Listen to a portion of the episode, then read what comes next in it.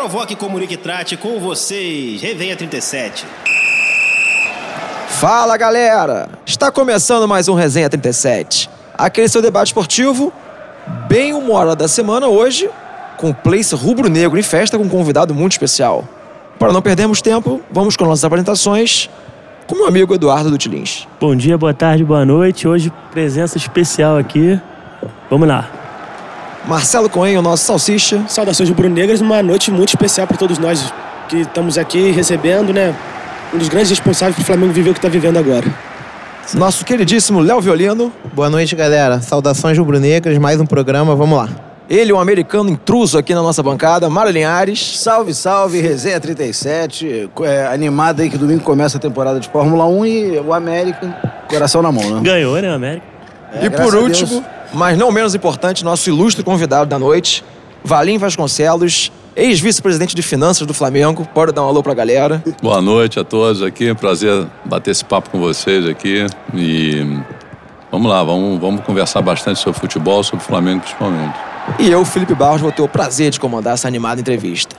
Valim, como é uma tradição aqui no nosso resenha, eu sempre começo com uma tradicional pergunta. Fala pro nosso ouvinte um pouquinho a sua relação com o Flamengo e sua trajetória dentro do clube. A minha relação com o Flamengo é desde, desde que eu nasci, né? Meu pai era rubro-negro e me fez ser rubro-negro. É, eu agradeço todos os dias a ele, não está aqui, mas é, por ter feito isso, né? E sempre fui a jogos, sempre fui ao Maracanã. E em 2012, dada aquela situação trágica que a gente vivia, é, me juntei a alguns outros rubro-negros e falaram: vamos lá, ou, ou a gente vai para resolver, ou melhor não, fala, não reclamar mais da vida. A gente foi lá para para disputar a eleição, ganhamos a eleição e, e, conseguimos resolver o que a gente achava que era possível fazer, né? Um, um clube com a torcida desse tamanho, é só fazer uma gestão razoável, não precisa ser nada excepcional que você consegue, ia conseguir e, e a gente conseguiu, né? Isso foi, um, para mim, a minha maior emoção foi ter podido ajudar o Flamengo chegar na situação que está hoje. E eu acho que agora quem está lá tem a competência para para cada vez mais fazer o Flamengo ir subindo, que acho que esse é o nosso destino.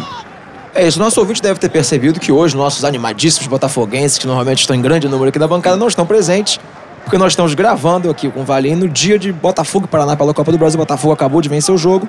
Não deu tempo deles estarem aqui, infelizmente, mas o nosso animado, Robert, não poderia deixar de mandar uma pergunta para o Valim Vasconcelos. Então, Brunão, solta a pergunta do Robert aí pro Valim. Grande Vibe 37, estou numa empreitada aqui. Infelizmente não vou poder dar presente, mas já vou perguntando pro nosso convidado aí, o Valim. Grande Valim, tá com tudo e não tá prosa, hein? Seguinte, me fala sobre o Paulo Dutra no início da gestão do Bandeira aí. Esse recondicionamento financeiro, beleza? Alô, Preço Rubro Negro, hein? Vocês estão com moral, abração, hein? Grande fogão, tamo em, tamo em campo, hein? O Paulo Dutra foi trazido pelo Marcelo Correia. Marcelo Correia era um, uma pessoa que eu conhecia, conheço, né?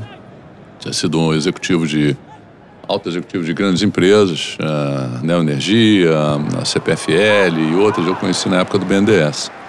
E quando a gente ganhou a eleição, a gente estava procurando um CEO.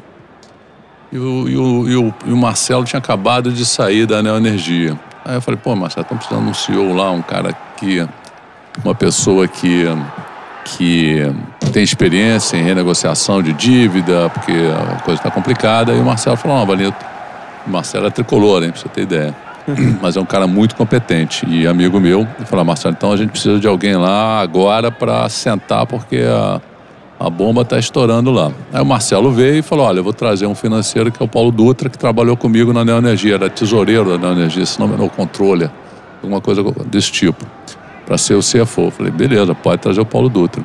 E aí então o Marcelo Corrêa trouxe o Paulo Dutra e que fez um excelente trabalho na parte de renegociação das dívidas, né? Assim, com bancos, com fornecedores, com atletas, com empresários, assim. O Flamengo só devia, du devia duas pessoas, a Deus e ao mundo. E o, e o Paulo Dutra foi assim, teve um papel muito bom uh, nessa renegociação da dívida. E, enfim, só tenho a agradecer a ele pelo empenho e pela, pela dedicação né, e pela qualidade do trabalho que ele fez. Aliás, eu e toda a torcida do Flamengo. Vale, antes de eu abrir para os nossos companheiros da bancada perguntar, acho que não tem como a gente começar a nossa bateria de perguntas sem um questionamento que você até 40, 50 dias atrás fazia parte da diretoria atual do Flamengo. Um mês. Um mês atrás, exatamente. Um período tão de glórias, na teoria estaria tudo tão pacificado dentro do clube, o que te levou a sair? Eu acho que o torcedor rubro-negro tem muita curiosidade porque você sempre foi um dos nomes fortes da gestão, né? É, o que eu, eu até escrevi na minha carta de renúncia foi uma questão de estilo de gestão. O Landim tem um estilo de gestão mais centralizado, em pouquíssimas pessoas, e eu entendia que o Flamengo tem vários, ou muitos até, no meu, no meu modo de entender, vice-presidentes, e que as questões mais relevantes deveriam e teriam que ser discutidas na diretoria. E, não, e, e raramente isso acontecia. Então é o seguinte, eu acho que eu respeito, né? Falei para ele, olha, respeito a sua seu estilo de gestão. Você ganhou a eleição, você tem que gerir o Flamengo como você acha melhor. Só que eu não concordo. Eu acho que as pessoas têm muita gente de qualidade. Acho que uh, as, as questões importantes, relevantes, sendo discutidas, a gente sempre consegue alcançar um resultado melhor. Né? E, e aí eu falei, olha, eu fico muito à vontade, não tem nenhum problema, não briguei com ele. A gente até se encontrou no, no Remo no domingo lá no, na regata e, enfim, ah, ah, o respeito mútuo acho, continua, a gente, se falar. E eu falei, ó, dia que você precisar de mim para alguma coisa no Flamengo que acha que eu posso ajudar, informalmente eu estou sempre à disposição. Mas, mas basicamente foi isso, foi estilos de gestão. Ah, eu acho que tem que ser mais participativo, ele acha que tem que ser mais centralizado. Basicamente isso que aconteceu. A gente teve algum convidado aqui no programa, se não me engano, na época era eleição no Flamengo, foi a chapa do Landim. E eles criticavam exatamente isso no Bandeira. Falavam que o Bandeira tinha se isolado dentro do clube nos últimos anos e é por isso que ele se complicou politicamente. É, até que ponto também a gestão anterior também era centralizadora ou não? É, eu, enfim, a questão do, do Bandeira, pelo que me falava, eu, eu era assim, ele ele queria centralizador no futebol. O resto ele não está muito se importando o que, que acontecia no clube. Ele, eh, as decisões de futebol que eram muito centralizadas. Agora no clube ficou as decisões do clube hoje são muito centralizadas em duas, três pessoas, tá certo? E aí eu acho um desperdício, né? Você perde aquela sinergia, né, dos vice-presidentes. É, eu acho que quanto mais você discutir assuntos que são importantes, impactantes no clube, eu acho que é melhor para todo mundo. Então você não precisa ter vice-presidente, né?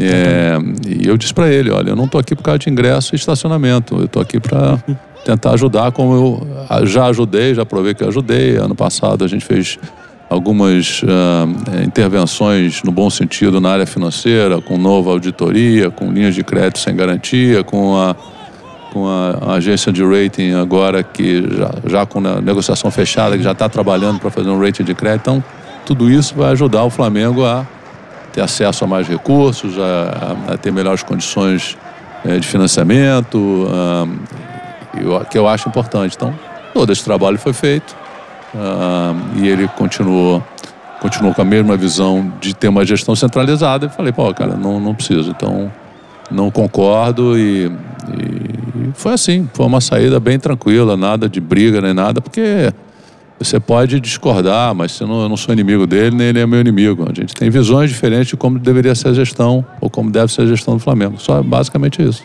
E ainda falando de Bandeira, quando chegou à conclusão que era o momento de sair da gestão anterior do Bandeira, inclusive indo para a oposição e concorrer numa eleição com ele. Que na verdade não era oposição, né? É. Era.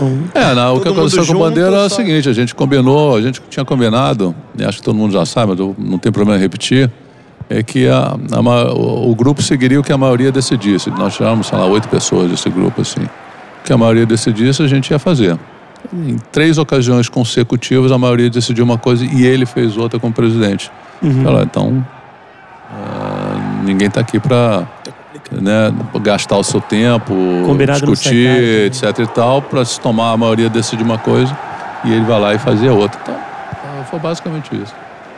Eu, como, como flamenguista, né? Nós é, sempre tive muita curiosidade em saber com relação às dívidas do Flamengo, né? Dívidas, a gente vê muito de fora que a dívida, quando entrou a gestão do, do Bandeira, que vocês estavam juntos e tal, é, era 750 milhões, 800 milhões, e agora falam em 300, 350. É. Hoje, você poderia nos passar qual é a dívida atual do Flamengo, aproximadamente?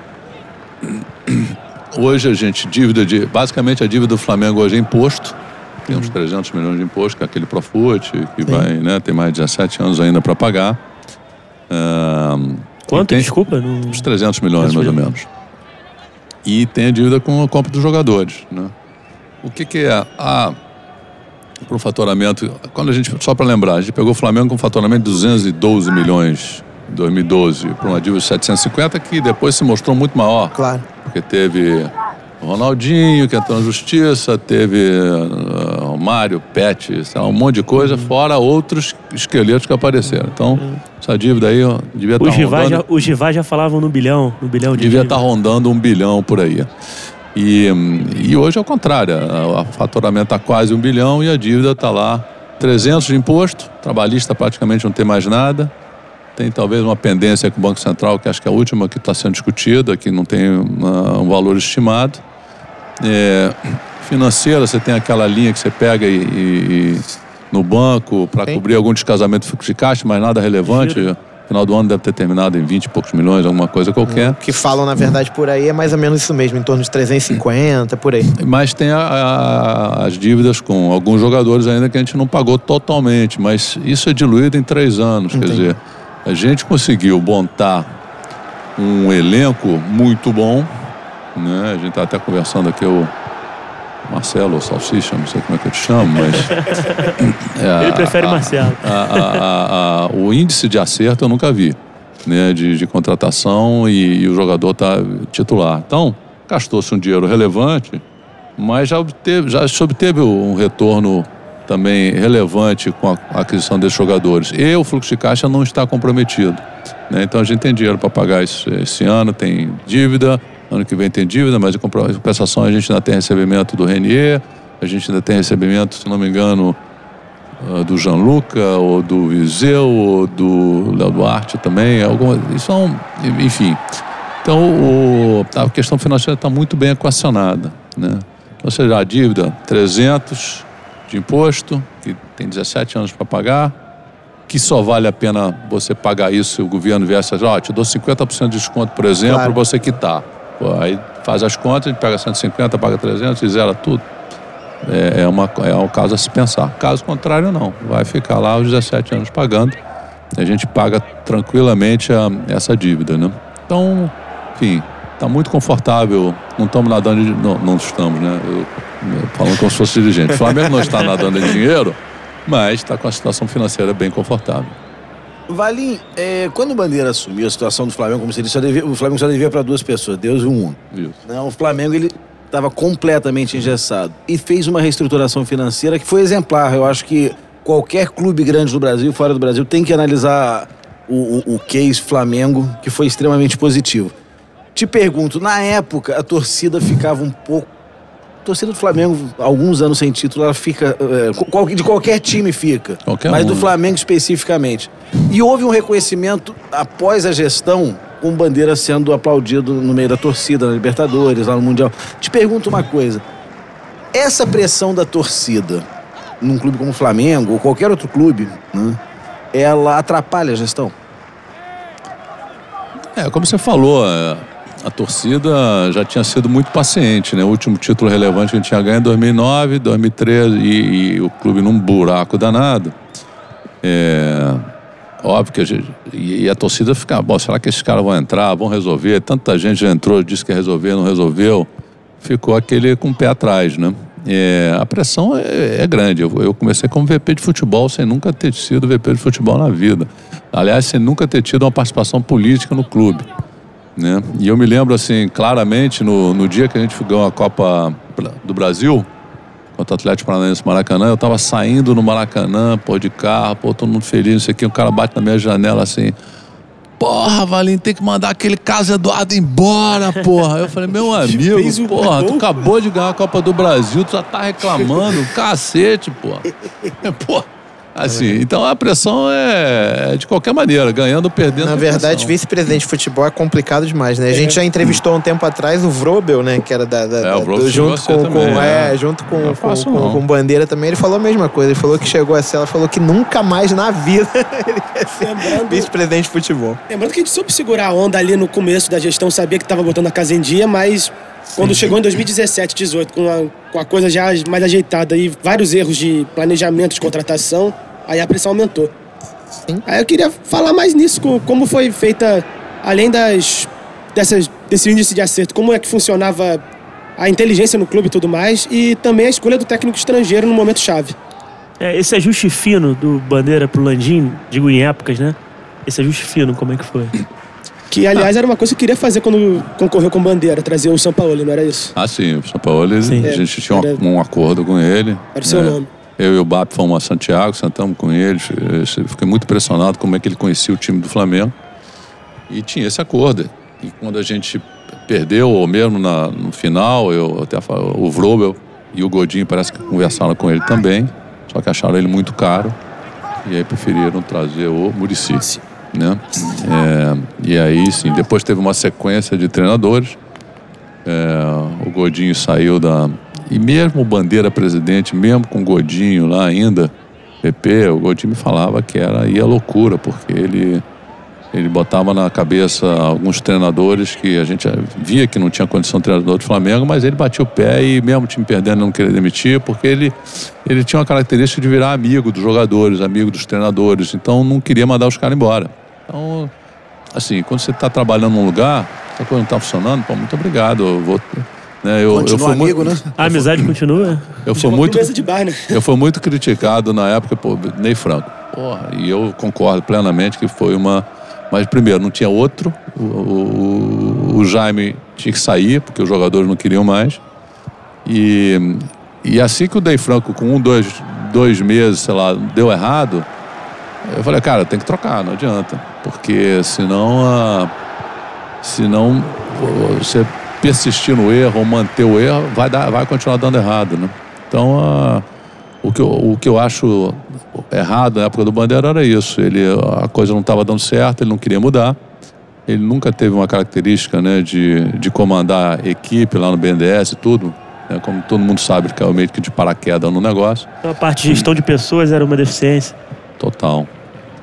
Deficiência- E, e- e querer mandar no futebol, que a gente viu que efetivamente deu tudo errado. O clube já estava com dinheiro a partir de 2015, 2016, já tinha condições de fazer investimentos é, mais certeiros ou melhores do que fo- foi feito, inclusive até do- 2018. A gente fez investimentos absurdos, caríssimos, de jogadores que hoje sequer entram em campo e, e ninguém e não quer sair, né?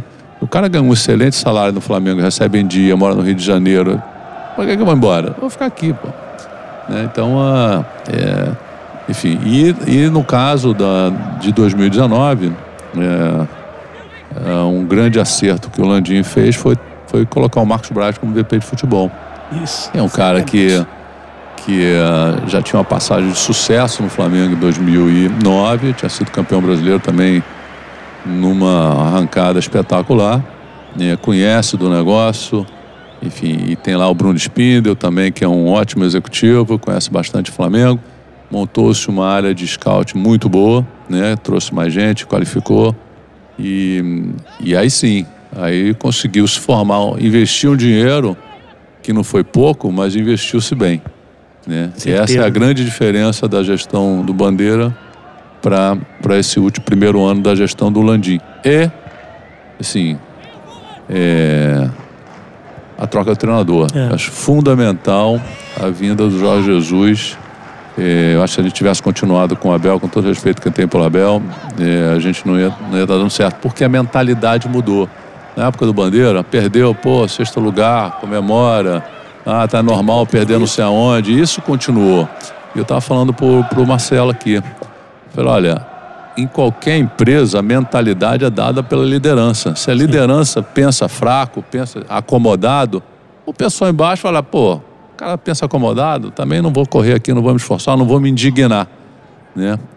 Diferente do Landim. O Landim não é acomodado, né? é assim, um rubro-negro indignado com as coisas que estavam acontecendo no futebol e é um cara que quer ganhar. Então trouxe um treinador também que quer ganhar tudo.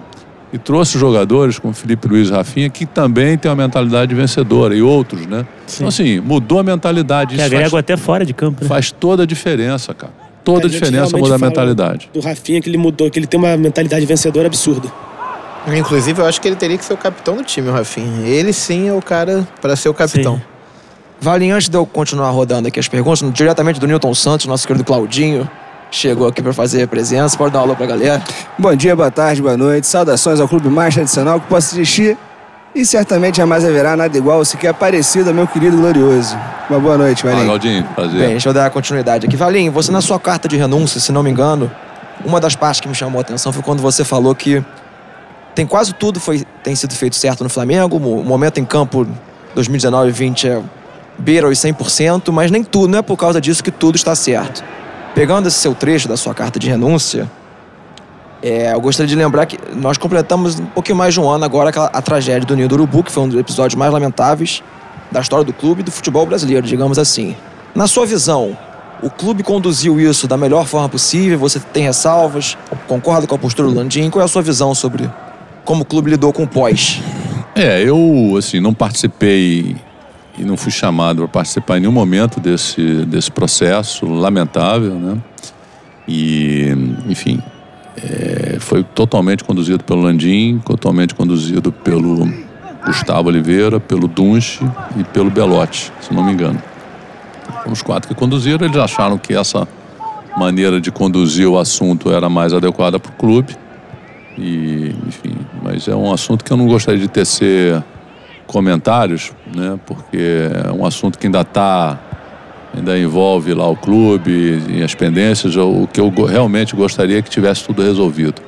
Eu acho que talvez a gente já pudesse ter resolvido, do pouco que eu, que eu sei, eu não sei, assim, os detalhes da, da, da parte jurídica, então eu estaria aqui é, sendo um pouco, é, um pouco cuidadoso se eu fizesse algum tipo de comentário ah, sem saber os detalhes das negociações, os detalhes eh, jurídicos e tudo. Então, sim, eu entendo que o Landim é um cara experiente, teve, teve alguns episódios na Petrobras de acidentes que ele participou. Eu entendo que ele e o próprio Belotti também, eu entendo que os dois ah, estejam conduzindo o assunto da maneira que eles acham correta, né? Então, ah, basicamente isso.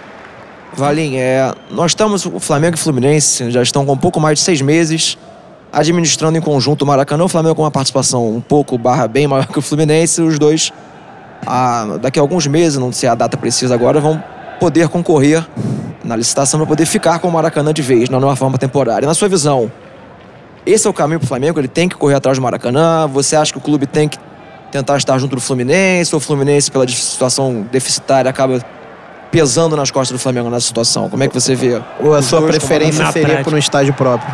Não, eu já tive até preferência para o estádio próprio, porque eu não acreditava que o Maracanã ia ser licitado, ia ser resolvido. Mas, enfim, dado que o Maracanã provavelmente né, vai ter uma licitação para para a gestão do Maracanã aí por um período, período longo, e o Maracanã é um estádio que né, a gente vai falando muito bem localizado, todo acesso de transporte e tudo.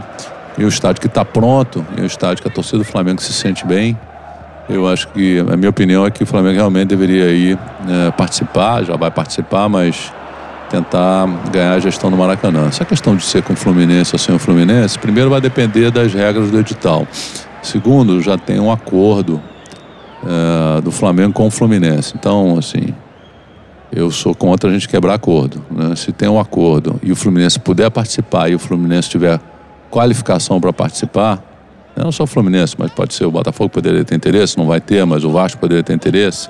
Eu acho que o estádio, se todo mundo puder participar, mas como você comentou, que possa também arcar com os custos do, do estádio, as despesas, tudo direitinho, eu não vejo problema nenhum de, de outros clubes participarem. Né? Então, ah, eh, no caso do Fluminense, tem realmente um acordo e tenho certeza que o Landim não vai quebrar um acordo ah, com o Fluminense, desde que o Fluminense, né, a minha opinião, possa efetivamente arcar com os custos, despesas que, e, e se qualificar perante ah, o Estado ah, nas regras do edital. Né? Entrando no papo Maracanã, desculpa. é, existe alguma uma, uma questão muito forte, a questão do elitismo do atual Maracanã, com a popularização dele, até a questão de capacidade. O Flamengo vê por torcedor também. sócio torcedor, enfim. O Flamengo tem alguma coisa em mente, vê, pensa, com, vê com bons olhos, por exemplo, a retirada da- das cadeiras do- da Sul e da Norte, alguma medida que seja que faça o Maracanã ter uma certa popularidade de volta, popularidade no sentido popular da, da palavra. É, eu não, eu não posso responder pelo Flamengo porque eu não tô mais lá, tá Sim. certo? Então, Mas tudo, que eu, tinha. tudo, tudo que eu falar aqui é opinião pessoal, né? É óbvio que você tem um espaço. Primeiro, qualquer intervenção no Maracanã só vai ser feita se o Flamengo ganhar. Sim. O Flamengo hoje poderia é, é, a- ajeitar aquele espaço para a torcida adversária de uma maneira que você consiga né, ocupar mais espaço para a torcida do Flamengo. Mas não pode porque tem a questão da saída que se mistura com, outro, com a tor- outra torcida. Essa é a grande questão lá. Entendo que se isso for, se o Flamengo ganhar, vai se resolver essa questão para você poder ter mais espaço para vender para a torcida do Flamengo. Né? A questão de atrás do gol, para mim, faz todo sentido.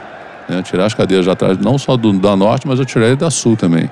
Você vai botar aí pelo menos umas 20 a 30 mil pessoas a mais no estádio. Você consegue baratear o ingresso atrás do gol, né? ou pelo menos atrás de um dos gols, né? vender e, e arrecadar a mesma coisa, ou talvez até um pouco mais, mas com ingresso mais barato, um ingresso popular.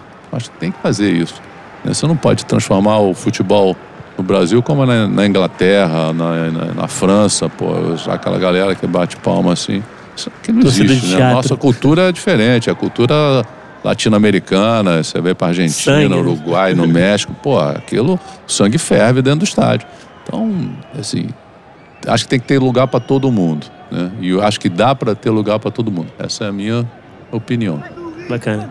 Valim em 2014, não, per- 2015, perdão, o ex-presidente Bandeira de Mello, numa mesa redonda, que estava presente, o então presidente do Botafogo também, que me fale agora quem era, foi entrevi... Isso, isso. Ele foi entrevistado pelo meu amigo Heraldo Leite na Rádio Globo. E o Heraldo, que ajudou muito a América naquela época, né? ele levantou a seguinte questão.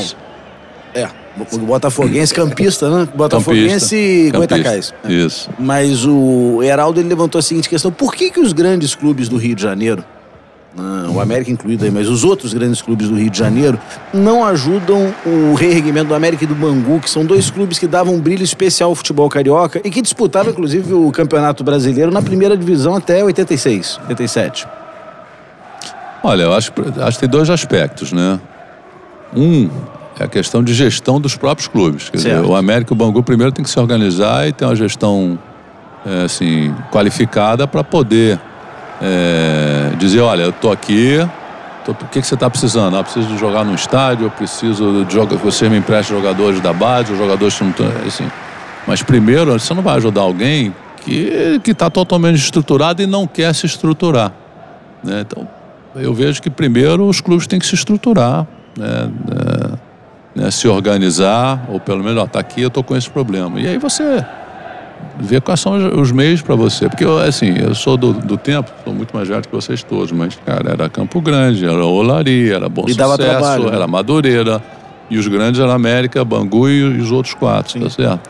E eram uns campeonatos ótimos, né? Muito... E você jogava na Bareria, Conselheiro Galvão, eh, Teixeira de Castro, esse troço todo. Eu mesmo, o primeiro jogo de futebol que eu vi foi em 1973, no Dia dos Pais. A América venceu o Flamengo por 2 a 1 né? Gols de Mauro, se eu não me engano, Mauro e Alex Caminhanec. O gol do Flamengo eu não lembro realmente. Que saudade, hein, Mário? Saudade, Que saudade. saudade, saudade. Virei, eu virei torcedor do América naquele dia. Eu me lembro, eu me lembro um 3x0, foi 67, 68. Edu, aquele time Ah, do América, era um sensacional. timaço aqui. É. Mauro, Edu. Mas enfim, eu acho, acho que ajudar, a gente, como é que a gente pode ajudar? Tem um campeonato carioca melhor, certo? Mais atrativo, que você possa trazer patrocinadores para o campeonato, vender o campeonato. Então, assim, Mas essa é uma questão também que o Flamengo e o, o- o Flamengo, Botafogo, Fluminense e Vasco, que tem um peso muito grande no arbitral, eles não se rebelam, por exemplo, com o regulamento que tem agora, que é péssimo para os clubes cara, menores. mas assim, eu não tenho a certeza, mas eu tenho quase certeza que os quatro votando perdem. Tenho quase a certeza. Assim como na CBF, se os Série A e Série B votarem todos num candidato e, e as federações, federações estaduais votarem no outro candidato, as federações vão ganhar sempre. Certo? Então, assim, o, o, Tem um o peso arbitral maior, né? do Rio de Janeiro, você tem que sentar com, com o presidente. Da... Primeiro, eu acho o seguinte: acho que os quatro clubes podiam sentar e, e- e fazer uma proposta. Olha, como é que a gente quer um campeonato que rentabilize, que todo mundo ganhe dinheiro? Leva pro, pro, pro Rubinho e fala: Rubinho, é a sua cara, tá aqui, todo mundo vai ganhar dinheiro. Né? Por que, que a gente não faz um, um pré-carioca em janeiro e dezembro que não tem jogo de futebol e faz um, um pré-carioca para jogar com os quatro grandes a partir de fevereiro, né? E você bota, os, bota um Sport TV, um ESPN, uma Band, sei lá, um Dazone da vida, vamos mostrar que o pré-carioca o cara vai, vai aparecer, os clubes vão aparecer, vão mostrar jogadores que eles têm lá, que de repente pode vender, e sim. E, e, e, e, tem, e tem atividade durante o ano, coisa que os clubes têm atividade dois, três meses, depois para o ano inteiro porque não tem mais para jogar, né? Então, assim, acho que tem ideias, montar um projeto, sentar com a federação e mostrar. Aqui vai ser bom para todo mundo, para os grandes, para os pequenos, e a gente vai ver como é que a gente consegue resolver a situação. Mas se não resolver internamente, isso vira um, é, é um ralo, porque você bota dinheiro ou bota alguma ajuda aqui, o dinheiro vai embora de novo. Aí não adianta, mas o primeiro ponto, passo para mim, seria eles se organizarem internamente. Então, queria falar do Marcos Braz agora. Que, teve, que a torcida reconhece muito bem o trabalho dele e do Pelap ano passado nas contratações e tudo mais. Rolou a, a saída do Pelap muito que gerou muito debate entre a torcida. E muito se fala que o nome do Marcos Braz não é tão unanimidade assim na, na política interna do Flamengo. Como até, até mês passado, quando você estava lá, como você viu o nome dele nas discussões não, internas? Eu acho que o Marcos é um cara muito respeitado internamente. Politicamente, na torcida. Uhum. É óbvio, você tem divergência de opinião, é aquilo que eu estou falando. Quer dizer, você não precisa. É impossível você ter uma diretoria que você concorde em tudo. Né? Você tem divergências e aí tem que ter o bom senso aí, numa, entre aspas, dividida, o presidente tem que dizer, não, tá aqui, eu acho que tem que ser isso, eu acho que tem que ser aquilo. Né? E, uh, e o Marcos sempre fez um bom trabalho, bom não, excelente trabalho que ele vem fazendo, um cara que conhece do assunto e eu não, não entendo que o Marcos tenha tido nenhum tipo de problema de questionamento em relação à continuidade dele ou não. Nem pelo BAB. Ele tem divergência lá com o BAP, que são normais. O BAP, pela própria característica dele personalidade, é um cara que gosta de se meter em tudo. Então, ah, às vezes, ah, às vezes dá um curto-circuito. Mas isso é, assim, cada um tem a sua característica. Cabe ao outro lado saber é, dizer não e, e Acabou não peitar, mas assim, na hora de você defender eh, não a sua área, mas defender o Flamengo, você tem que colocar sua ponto de vista. Se tiver uma, um impasse, o presidente está lá para resolver. É, a torcida agradece ouvir isso. Valim, a cada ano que vem aí agora acontecendo, né? A gente vê o Flamengo conquistando patrocínios milionários, talvez os mais altos aqui do próprio Brasil. O que eu, o que eu assim, agora queria saber é o seguinte: sem esses patrocínios, hoje, o Flamengo já é autossustentável? Olha, o que eu posso te dizer é o seguinte: a gente. Autossustentável depende de quê, né? Quer dizer, autossustentável para ter o time que eu tenho hoje. É esse nível não, de hoje. Não, isso. Não, porque, assim, o, o, patrocínio faz diferença e cada vez mais vai fazer diferença, porque, assim, aquilo é uma bola de neve um círculo virtuoso que se chama. Quanto mais você ganha, mais você é atrativo, mais vai ter gente querendo te patrocinar e isso a bola vai crescendo. E Mas, quanto mais melhor, né? e quanto mais melhor. Então, é, é, e quanto mais e quanto mais patrocínio, mais dinheiro tiver, mais eu vou investir em jogadores top ou vou ampliar o meu o CT, etc e tal. Então, é, é, é, a gente no, no, time de futebol não é para pegar dinheiro e deixar no caixa parado. Você tem que reinvestir porque isso é que faz a, a, a coisa andar. Quer dizer, se o Botafogo traz o Honda e traz o é a Torre, e isso vai ter mais sócio torcedor, mais renda, não sei o quê, ele tem que pegar dinheiro, parte para pagar dívida, mas ele tem que, olha, como é, eu não posso deixar essa bicicleta parar, porque se a bicicleta parar, cai. Né? Então, eu tenho, como é que eu consigo ficar mais atrativo? Aí tem que tentar ganhar um campeonato, uma taça, ou se classificar. Uh, começar a voltar a ser o Botafogo de, de, de anos atrás. Né? Porque isso vai trazer um. Pô, o patrocinador vai dizer, pô, o Botafogo está com mais exposição, o Botafogo está sendo mais falado na mídia. O cara quer aparecer, o patrocinador quer aparecer, mais nada do que isso. Né? Então, quanto mais você ganha, é aí que você tem que investir de novo, porque eu vou estar de novo na final da Libertadores. Ano que vem, meu patrocinador, cara, eu quero mais dinheiro, já estou aparecendo de novo. É, os clubes não podem viver sem patrocinador. Você vê no mundo inteiro é assim, né? Para você poder continuar investindo. Valim, pegando um gancho um pouco nessa sua resposta agora, com a resposta que você deu ao Mário alguns minutos atrás, o Flamengo esse ano, eu acho que é uma das primeiras vezes aqui no Rio de Janeiro, que nós temos os jogos do Flamengo não televisionados por causa desse embrólio com a Globo. O Flamengo, até onde eu posso perceber, parece que está bem firme nessa posição e não está tendo nenhum tipo de prejuízo, vamos dizer assim, no seu orçamento com isso. É uma opinião minha, me corrija se eu estiver errado, o Flamengo caminha para no futuro começar a brigar por ele ser o tran- transmissor dos seus próprios jogos, talvez. Me corrija se eu estiver errado. Você concorda com essa minha afirmação? Você acha que o Flamengo tem potencial para daqui a alguns anos se ver 100% livre da TV Globo? E se você acha que, a nível de patrocinadores, arrecadação, se isso pode ser nocivo aos cofres do clube ou não? Inclusive até com a Amazon agora, né? Pra transmissão de jogos, de repente. É, o que, que acontece é o seguinte: primeiro a gente tem que esclarecer que a Lei Pelé não permite só se os dois clubes concordarem, tá certo? Então tem que se mudar, e acho que no mundo inteiro é assim, ou na maior parte, o mandante vende seus jogos. Então se eu tenho um Campeonato Brasileiro, primeiro turno manda do Flamengo, o Flamengo vende, o Botafogo fica olhando. Segundo turno manda do Botafogo, ele vende para quem ele quiser e eu fico olhando. Certo? Então você tem que mudar a lei. A lei hoje não permite isso. Segundo, Mas existe um lobby da TV Globo para que essa lei não seja aprovada. Cara, mas aí tem que ter um lobby das torcidas, né? Porque, pô, o Botafogo pode faturar e vender por uma grana lá. ah, o jogo dele, os jogos todos dele, os 19 jogos do Campeonato Brasileiro. Ele pode vender. Isso é uma negociação dele com. Ele pode vender para Dazone, pode vender para Globo, pode vender para Fox, para quem ele quiser. Ou ele faz um leilão, ó, quem pagar mais pelo meu jogo. Então cada um vai ter sua estratégia de venda. né, ah, e aí influi também no patrocinador, porque eu vou vender para uma, uma televisão que tem menos audiência, o patrocinador, pô, vou te pagar menos porque eu vou aparecer menos, cara.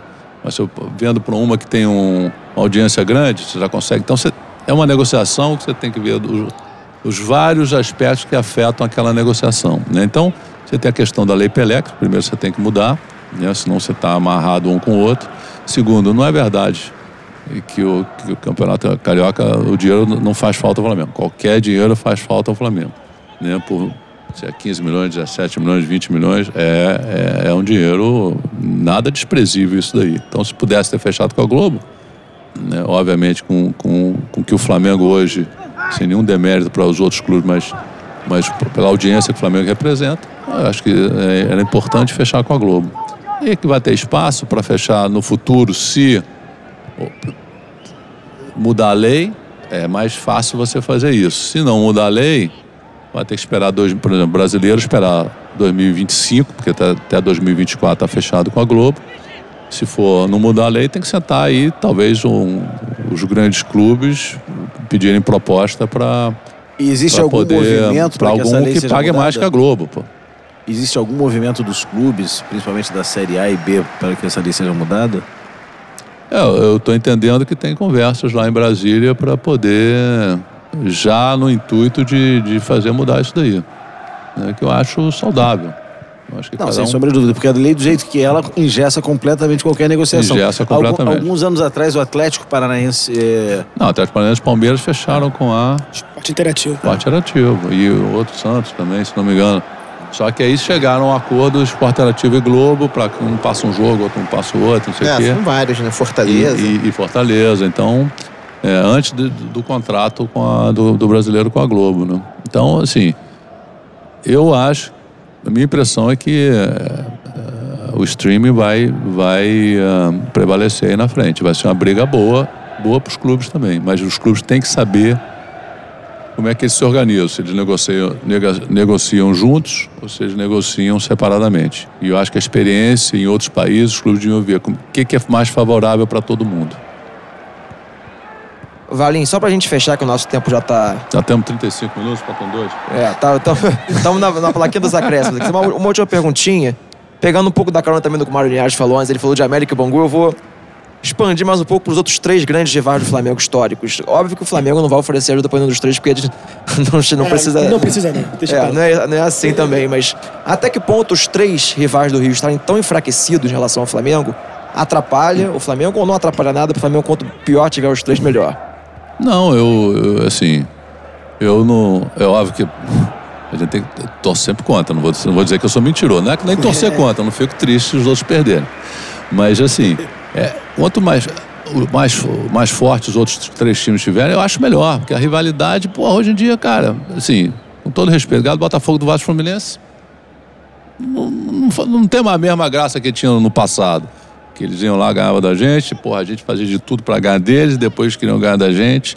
Né? Agora, de novo, eles têm que se organizar. Se os clubes, se os Botafogo, Fluminense e Vasco se organizarem, fazendo o trabalho direito, vão resolver a situação. Ah, vai demorar? Agora, tem que ser isso. Outro dia eu vi, né? É, o pessoal do Vasco, lá, os executivos foram embora do Vasco. Deve ter uns dois, no final do ano, se não me engano. Publicaram uma carta, etc e tal. Pelo que eu entendi da carta, tinha um plano lá traçado, que eles estavam traçando, etc e tal. De repente, parece que o presidente cortou o plano, contratou A por tanto, B por tanto. Os caras falaram, pô, então, se você tem um plano traçado e acha que aquele plano é factível, você tem que ir com o plano até o fim. E a torcida tem que entender. A torcida do Flamengo esperou sete, quantos anos? Sete anos, sei lá. a gente entrou em 2013. Sem Porra. investimento até 2015, que foi então, o. Então, seguinte, é cheirinho, foi seis anos cheirinho, é. tá certo? Porra, mas fomos zoados pra cacete. Mas tem que, mas tem que aumentar.